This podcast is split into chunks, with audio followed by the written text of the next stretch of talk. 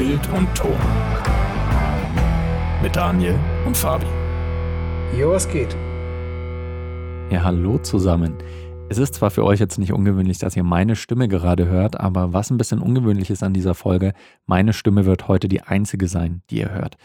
Fabi ist heute nicht dabei und zwar hat es zwei Gründe. Einerseits haben wir es tatsächlich die Woche einfach terminlich nicht geschafft, gleichzeitig mal äh, frei zu haben, dass wir eine Folge aufnehmen können.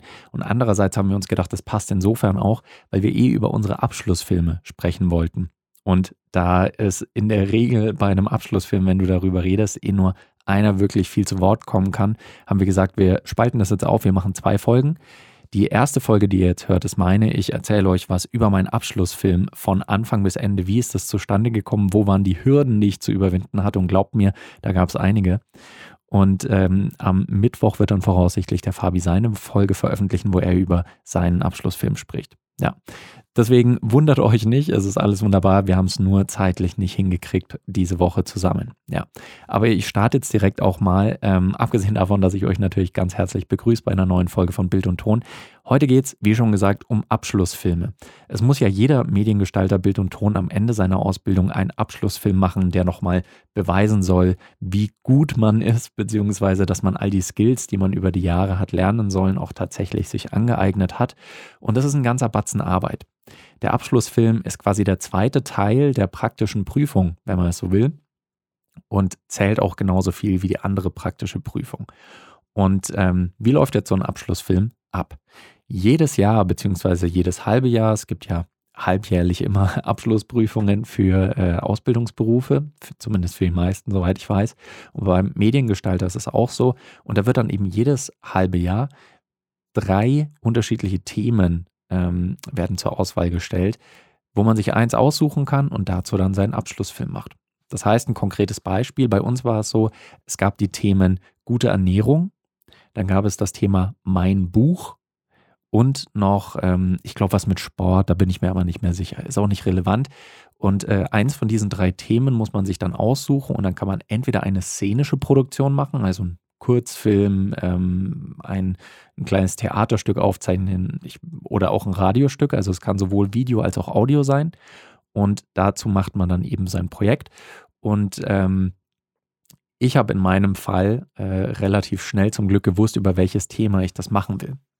Bei mir war es nämlich so, ich habe erst vor kurzer Zeit da mit einer Freundin geredet und habe herausgefunden, dass die, ähm, dass die diagnostiziert wurde mit einer Glutenunverträglichkeit.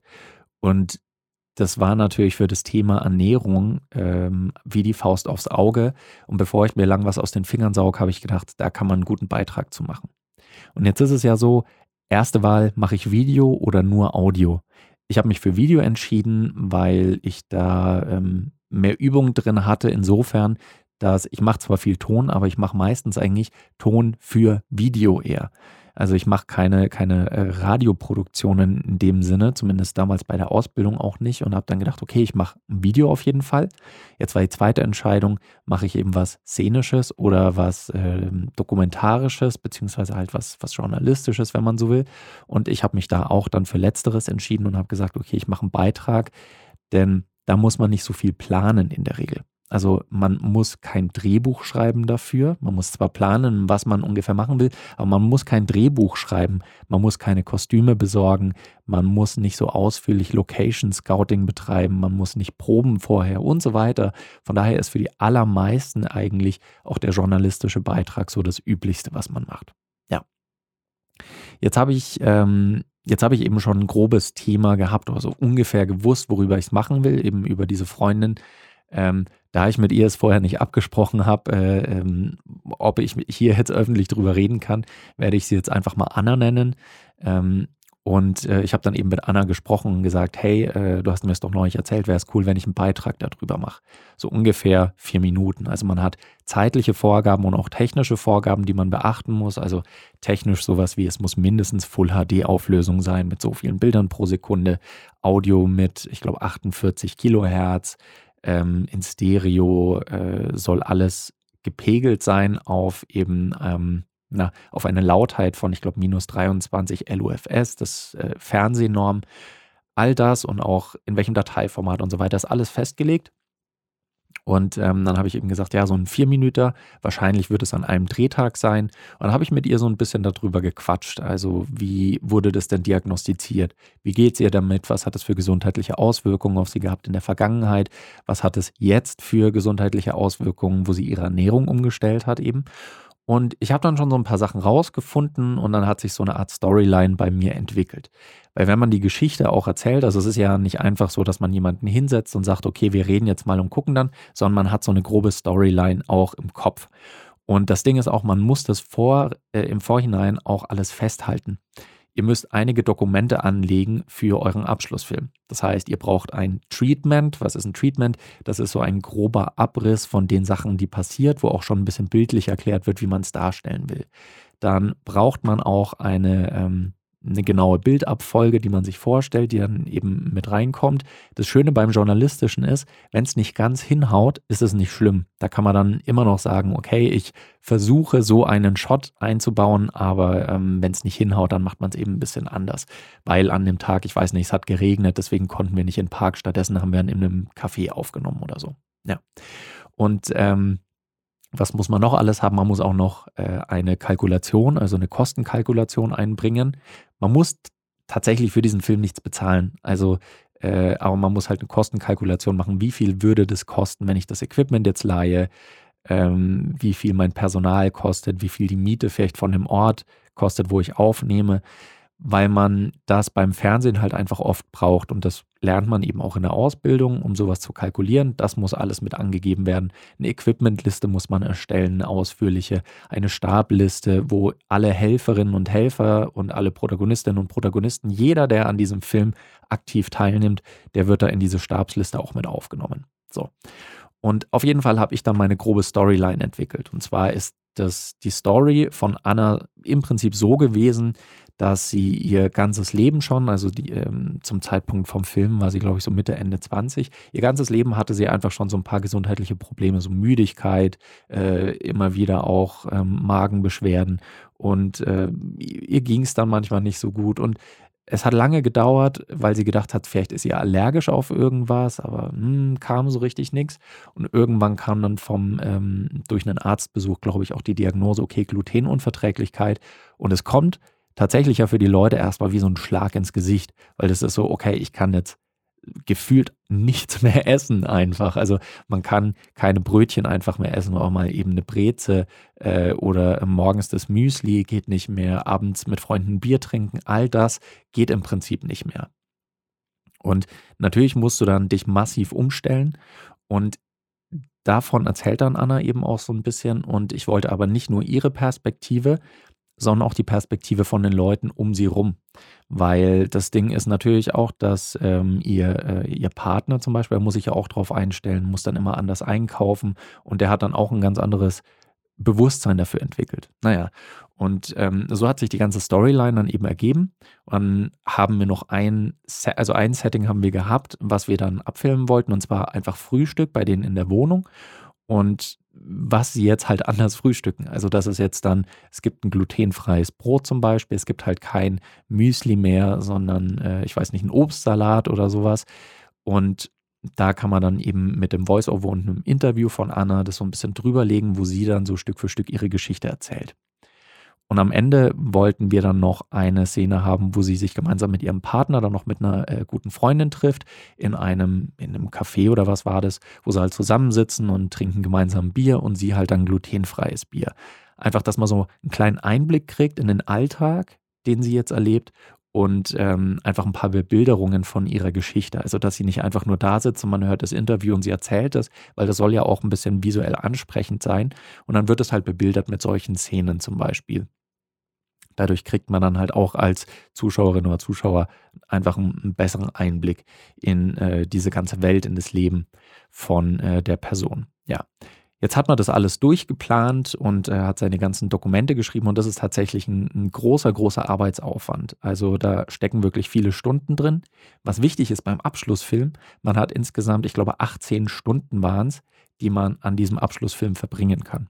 Das heißt aber nicht, ich fange um 6 Uhr an zu drehen und habe dann eben äh, bis 24 Uhr Zeit, sondern ich habe insgesamt 18 Stunden, die aufgestückelt sein können. Also ich kann theoretisch fünf Drehtage haben und äh, fünf Schnitttage, die dann halt jeweils nur ein bis zwei Stunden dauern. Das könnte ich so machen. In meinem Fall war es so, ich hatte einen Drehtag und habe dann, ich glaube, zwei Schnitttage eingerechnet, weil der Drehtag mit, hm, keine Ahnung, acht, neun, zehn Stunden eingerechnet war und die Schnitttage waren dann eben die übrigen Stunden. Und ich hatte tatsächlich, also vom, vom Drehtag selbst hatte ich nicht so viel Bammel.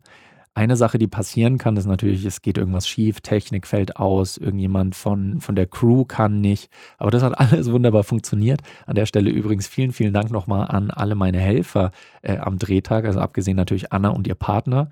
Ähm, und abgesehen von den beiden waren noch äh, mein Kumpel Marius, mein Kumpel Flo und mein Kumpel Simon mit dabei, die mir ausgeholfen haben. Ich habe auch es war ein bisschen überkalkuliert, muss ich zugeben, aber trotzdem habe ich die drei halt auch gebraucht, weil ich habe Tragehilfen gebraucht für die Technik, dann einen, der sich ums Licht kümmert, einen, der sich um äh, den Ton kümmert, eben den Ton angelt und ähm, einen noch quasi als Backup, äh, der vielleicht auch immer auf der Kamera ein bisschen schauen kann, im Hintergrund schauen, okay, ist das Bild sauber und so weiter. Und ähm, ja, am Drehtag hätte theoretisch auch der zuständige Prüfer erscheinen können. Das heißt, es wird jedem Azubi wird ein Prüfer oder eine Prüferin zugeteilt, die nicht nur das Projekt betreuen sollen im Sinne. Also die, die, korrigieren das Ganze, die schauen sich das an und die können halt auch beim Dreh oder auch beim Schnitt vorbeischauen und können dann halt spontan überprüfen, ob all das, was du da geschrieben und geplant hast, auch so durchgeführt wird. Weil stell dir jetzt mal vor, du schreibst so, ja, ja, ich mache das nur, äh, wir, wir sind zu zweit und wir nehmen das auf und fast kein Equipment und dann kommt der Prüfer und du drehst aber gerade dann mit einer sauteuren Kamera und hast ein Team von zehn Leuten, die dir helfen, damit es alles einfacher ist. Also die achten einfach drauf, dass es ungefähr so hinhaut, was du geplant hast, dass du da nicht äh, irgendwie bescheißt. Ja. Bei einem Kumpel von mir, bei Marius, der auch die Ausbildung gemacht hat, der äh, wurde von dem Prüfer tatsächlich dann besucht bei seinem einen Drehtag.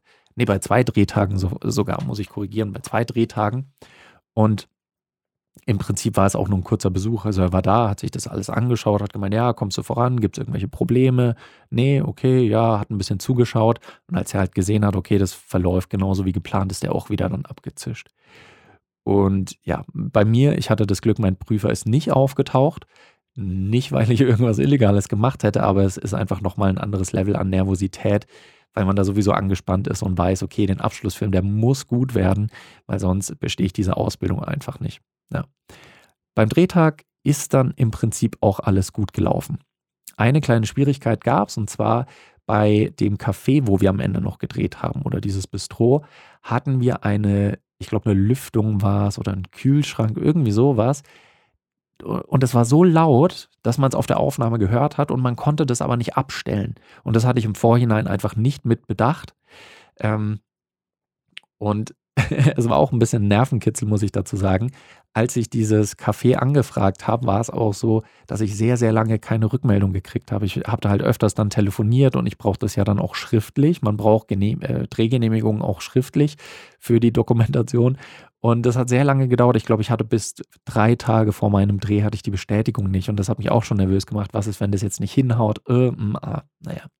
Dreh hat soweit dann wunderbar funktioniert, abgesehen von diesem kleinen Tonmalheur.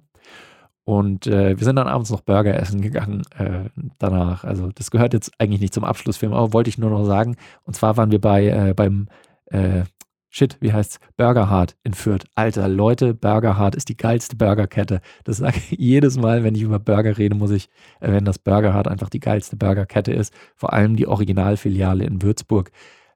Gali Grü an euch da draußen. Ähm, ist einfach, einfach ein irrer äh, Burgerland an der Stelle angemerkt. Auf jeden Fall ging es dann in den Schnitt. Und ähm, Schnitt, der, der Videoschnitt ist wahrscheinlich bei Videoprojekten das, was ich am wenigsten mag.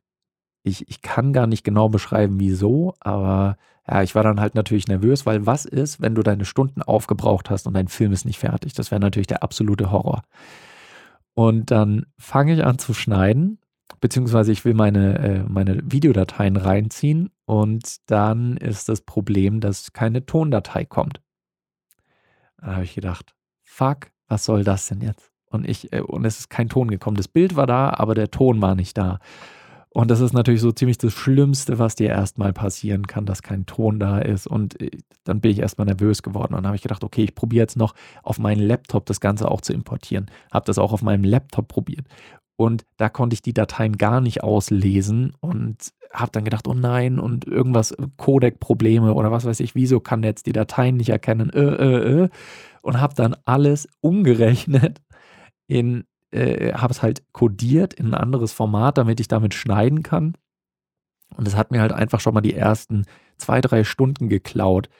Und ich habe halt auch allen meinen Kumpels geschrieben, die auch in diesem Bereich unterwegs sind, und habe halt gefragt, könnt ihr mir, kann mir irgendjemand helfen? Kann sich jemand vorstellen, wo das Problem ist?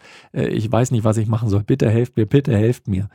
Und es wusste aber auch keiner die Lösung. Aber das Gute war, ich weiß leider schon nicht mehr, was der Grund war, aber am Ende hat es funktioniert. Also nachdem ich dann für alle Dateien, als ich die umkodiert habe, konnte ich dann irgendwann damit schneiden. Und dann habe ich wirklich wie ein Wahnsinniger mich reingehängt und habe äh, angefangen, das halt zu schneiden. Und das Gute ist, ich bin zeitlich gut durchgekommen. Man ist dann immer versucht, dass man eventuell ein bisschen mehr macht weil du gibst dann an, okay, ich fange um 10 Uhr an zu schneiden und ich schneide bis 16 Uhr. Und in dieser Zeit kann ja auch der Prüfer theoretisch vorbeikommen. Und der könnte aber auch später vorbeikommen. Und was ist, wenn der dann äh, um 17 Uhr bei dir vor der Tür steht und du hast den Rechner noch an? Gut, dann schaltest du ihn vielleicht aus. Ja, kann ich den Zwischenstand sehen? Und dann sieht er die Datei, aha, bearbeitet zuletzt 16.58 Uhr, aber du hast doch gesagt, du schneidest nur bis 16 Uhr. Das, das sind Gedanken, die man sich macht. Wahrscheinlich ist es vollkommener Quark einfach so, aber für mich war es dann wirklich die Panik, was ist, wenn das passiert? Und so, nee, nee, das, äh, das, das, das traue ich mich nicht. Ähm, ich mache das wirklich alles, alles genau pünktlich. Und ich hatte dann im Prinzip am ersten Tag auch meinen Film schon fertig, mehr oder weniger. Was heißt mehr oder weniger? Mehr oder weniger soll bedeuten, dass nur noch was Kleines gefehlt hat, und zwar der Ton. Ich habe den Ton soweit schon halt auch eingepegelt ungefähr. Ich hatte schon die Musik für meinen Bericht, aber sowas wie ähm, ein Ducking, also dass, dass die Musik leiser wird, wenn jemand spricht, oder also die Soundautomation auch, dass äh, man halt Sounds lauter und leiser macht, dass man alles abmischt und so weiter und vor allem am Ende, dass, ähm, dass man die Lautheit richtig einstellt. Die Lautheit, für alle, die es nicht wissen, ist im Prinzip der Durchschnittswert der Lautstärke, wenn man so will. Also, wenn du die Lautstärke einstellst, schaust du natürlich, dass einfach die lautesten Stellen nicht zu laut sind und die leisesten nicht zu leise. Aber bei der Lautheit hast du dann am Ende einen Durchschnittswert von deinem vierminütigen Beitrag und der soll halt genau auf minus 23 LUFS liegen. Also es ist Loudness, Loudness Unit Full Scale. Und da gab es dann nochmal Probleme. An sich ist das überhaupt nicht schwer. Also auch in Premiere, ich habe mit Premiere geschnitten, ist es eigentlich überhaupt nicht schwer. Aber das Ding war, ich habe das alles gemacht und sehe dann am Ende auch genau auf minus 23,0 LUFS. Es gibt irgendwie eine Abweichung von 0,2 oder was ist, glaube ich, erlaubt gewesen. Aber an sich sollst du genau diesen Wert möglichst anpegeln und es hat funktioniert. Dann habe ich das Ganze exportiert, habe gedacht, ich bin fertig und dann habe ich es aber zur Kontrolle nochmal äh, noch die, die Lautheit danach dann gemessen von meiner exportierten Datei. Und dann hat es überhaupt nicht gepasst. Dann war es plötzlich minus 21.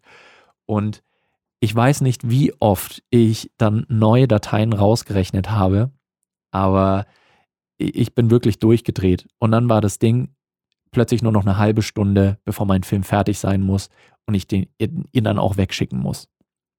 Und natürlich gerät man so ein bisschen in Panik und am Ende hat es, glaube ich, gerade hingehauen. Also die letzte Version, die ich dann exportiert habe, hat, glaube ich, gerade so dann hingehauen und ich bin dann noch rechtzeitig fertig geworden. Aber Leute, ich sage euch, das war für mich echt der aller, die allergrößte Panik einfach, die ich hatte. Und so kleine Problemchen, die man vielleicht im Schnitt dann noch lösen will, ähm, die bleiben dann unentdeckt. Also normalerweise schaut man da nochmal drüber und dann ist es so, ah, hier gab es eine Kleinigkeit, irgendwie eine Überblendung war nicht richtig oder hier ist der Ton ein bisschen zu laut, hier ein bisschen zu leise, dass man es nochmal anpassen kann, das ging dann halt nicht mehr. Und deswegen sind ein paar Kleinigkeiten, ähm, ja, haben mir dann nicht mehr so ganz gefallen, aber an sich war ich zufrieden mit dem Film. und äh, habe den abgegeben und abgeschickt. Und es gibt dann noch einen letzten Schluss, nachdem man alles mit Kostenkalkulation, äh, Stabsliste, Dokumentation, Treatment äh, und so weiter, das alles abgeschickt hat, auch gleichzeitig mit seinem Film, muss man den quasi noch verteidigen, sage ich jetzt mal.